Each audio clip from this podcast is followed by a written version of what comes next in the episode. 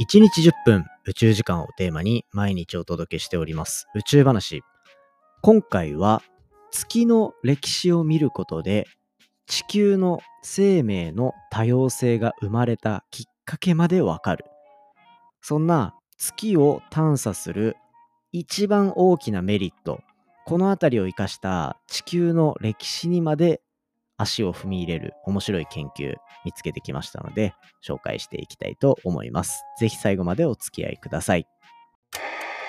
3, 2, 1, ignition. Japan. 佐々木亮の宇宙話。2023年10月12日始まりました佐々木亮の宇宙話。このチャンネルでは1日10分宇宙時間をテーマに天文学で博士号を取得した専門家の寮が毎日最新の宇宙トピックをお届けしております。本日でエピソードが1099話目を迎えております。基本的には1話完結でお話ししておりますので、気になるトピックだったりから聞いていただけたら嬉しいです。前回は中国とロシアが進める月探査のプロジェクト、ここにアゼルバイジャンが加わった。そんな話だったりとか、前回、その前は、月まで一体旅行しに行こうとしたらどれぐらいかかるのか、その前はプラダを着た宇宙飛行士、そんな話していますので、まあ結構キャッチーな話が多かったんじゃないかなっていうところで、最近、もう直近10回、15回は月特集してます。まだまだ話していこうと思っておりますが、ぜひですね、月が好きな人は過去のからどんどんどんどん聞いていただけると楽しんでいただけるんじゃないかなと思っておりますので、よろしくお願いいたします。ということでですね、今回1099話目ということで、次回は100回ですね。1100回。かなり数が来たなっていうところなんですけど、今回お話しするのは、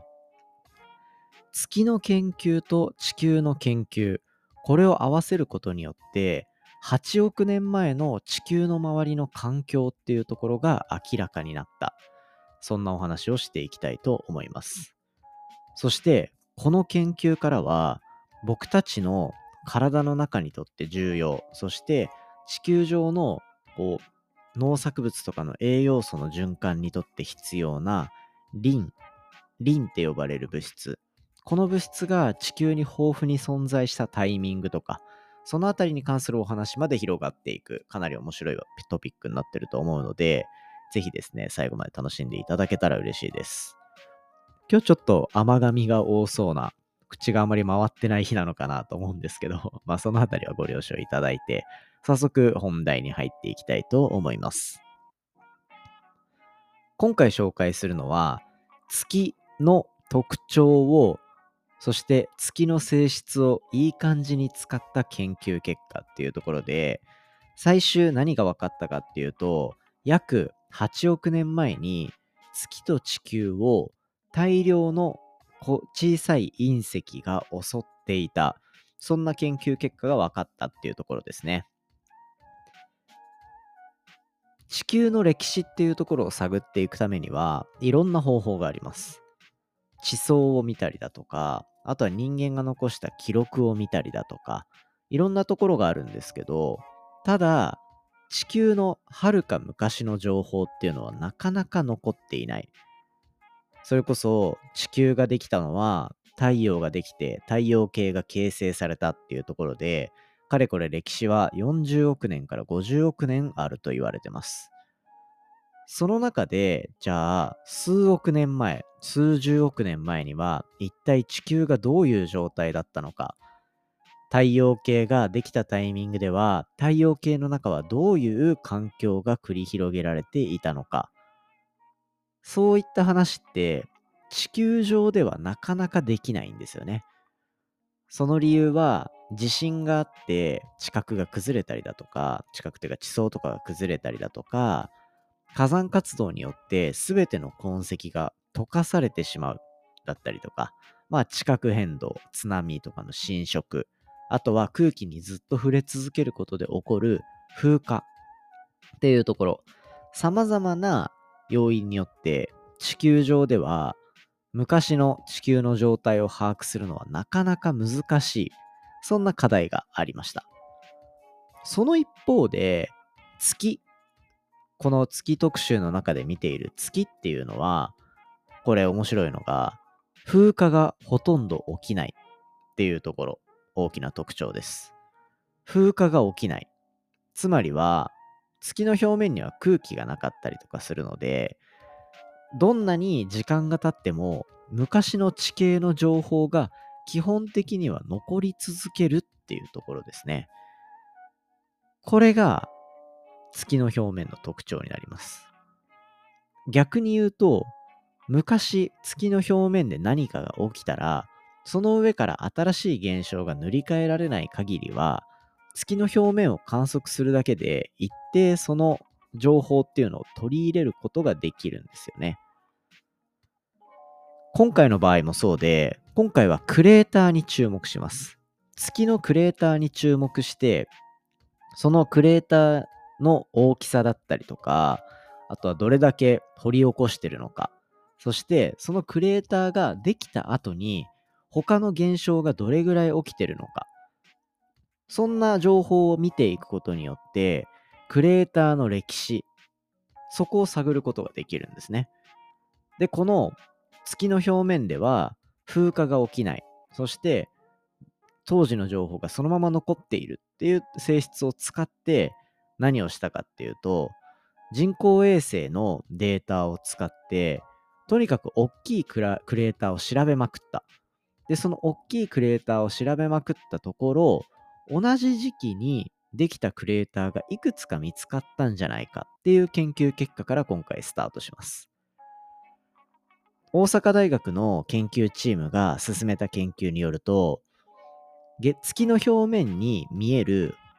直径20キロ以上のクレーター、これを59個ピックアップして研究の対象としました。この時に利用される人工衛星は、日本の月周回衛星かぐやと呼ばれるもの。かぐやは、月の表面の画像だったり動画っていうのを僕らに届けてくれた、そんな成果を持っていたりとか、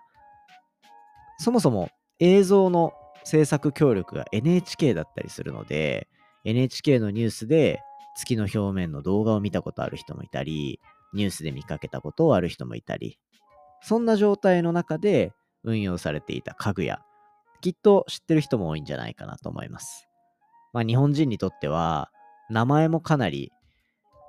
馴染みのある名前ですよね。かぐや。竹取物語でかぐや姫の話って、きっと誰もが一回は通るそう思うと、なんか僕たちって昔からこう紡がれてきた、そういう物語とかで、月っていうのが身近に感じるような、そういう刷り込みがされていたりもするんですよね。まあ、かぐや姫からきっと名前のインスピレーションを受けたであろう、日本の月周回衛星かぐや。このかぐやのデータを使って、月表面の画像を分析していくっていう研究を行いました。そうすると、その直径20キロ以上のクレーターを59個ピックアップして、で、そこの詳細の分析をしてあげた結果ですね、まあ、20km のクレーターがドカーンとできて、大きい穴を作ります。その穴の表面をさらに細かく見てあげたときに、まあ数、数百メートルから1キロぐらいの大きさのちっちゃいクレーターがどれだけできているかっていうところを数える。そんな2段階の構成で研究が行われました。なぜ、このちっちゃいクレーター、大きいクレーターの中に起きるちっちゃいクレーターを見るのか。これは、月の表面には一定数の隕石、ちっちゃいクレーターを作るちっちゃい天体の衝突っていうのが頻繁に起こるんですね。このペースを考えていくと、一回20キロ以上の大きいクレーターがバコーンって作られて、大きい穴はできたものの、地表は一旦リセットされてますよね。そこに対して微小なクレーターがどれぐらい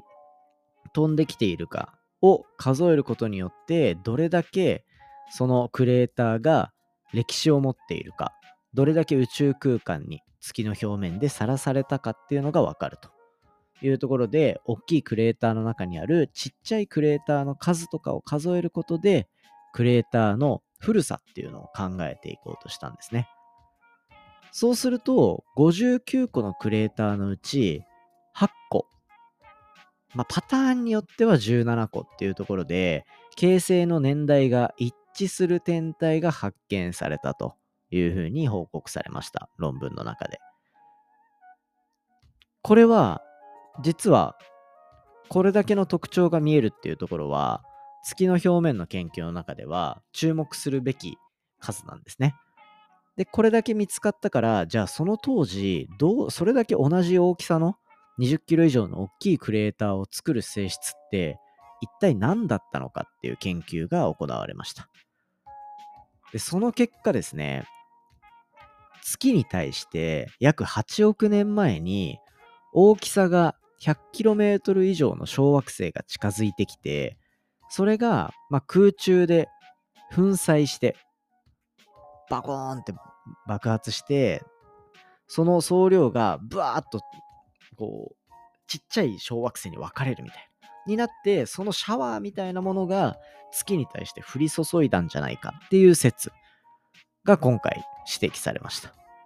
でも、この小惑星の大きさっていうのは、恐竜を絶滅させるような大きさの小惑星に比べて、ほんと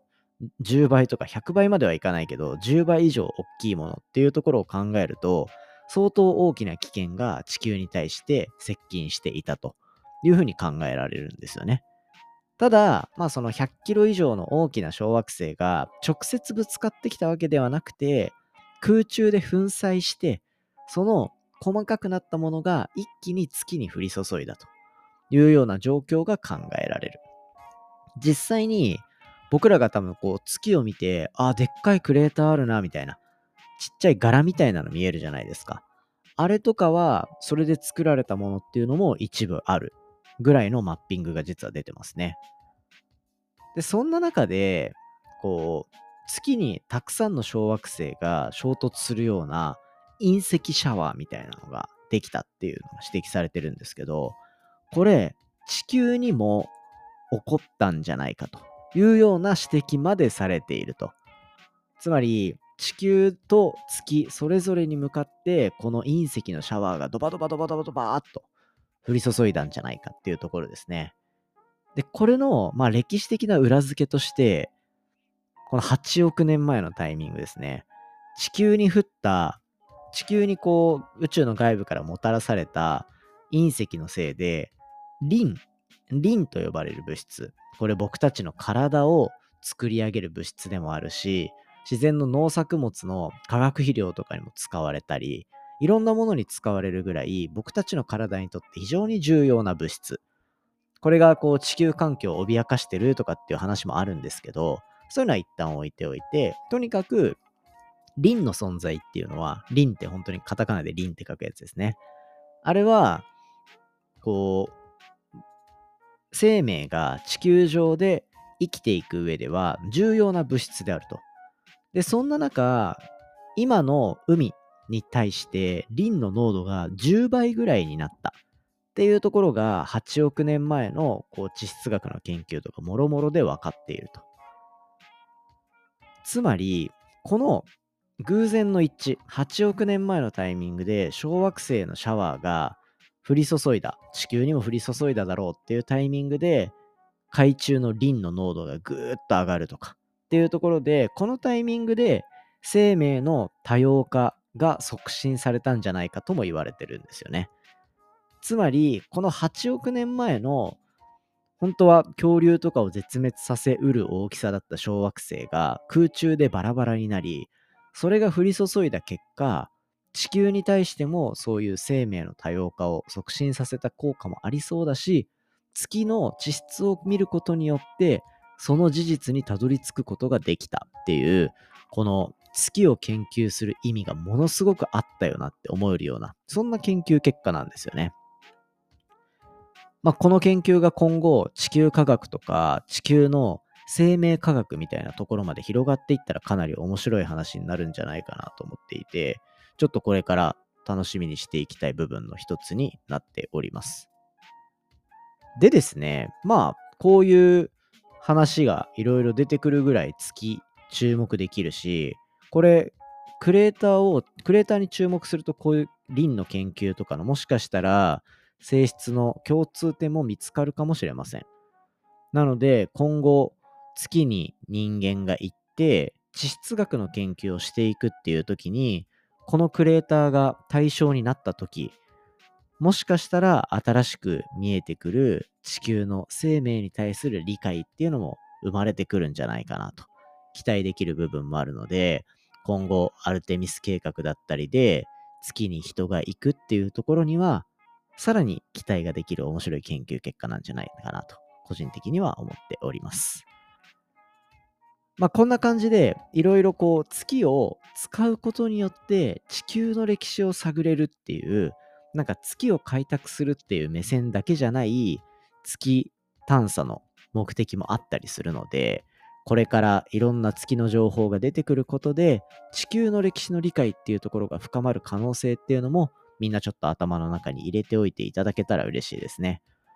そして、こういう目線で月のことを知ってると、それこそ宇宙好きとかの間で話をするときに、ちょっとマウント取れるんじゃないかなと。まあ、宇宙話を聞いてることが、そういうメリットにつながったら嬉しいなというふうに思ってるし、ここで話してる内容って、一般的に話しても面白いような内容、前半の方に話して、後半の方は結構コアな話もしているので、そういうコアな部分と一般的にみんなが知っていたら面白いなっていう部分を、ちょっと切り分けながら頭の中で整理してくれたら面白いんじゃないかなと思ってます。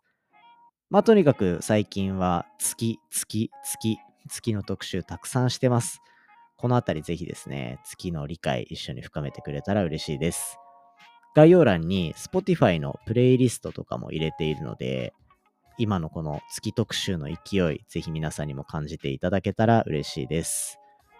でですね、まあそんな感じで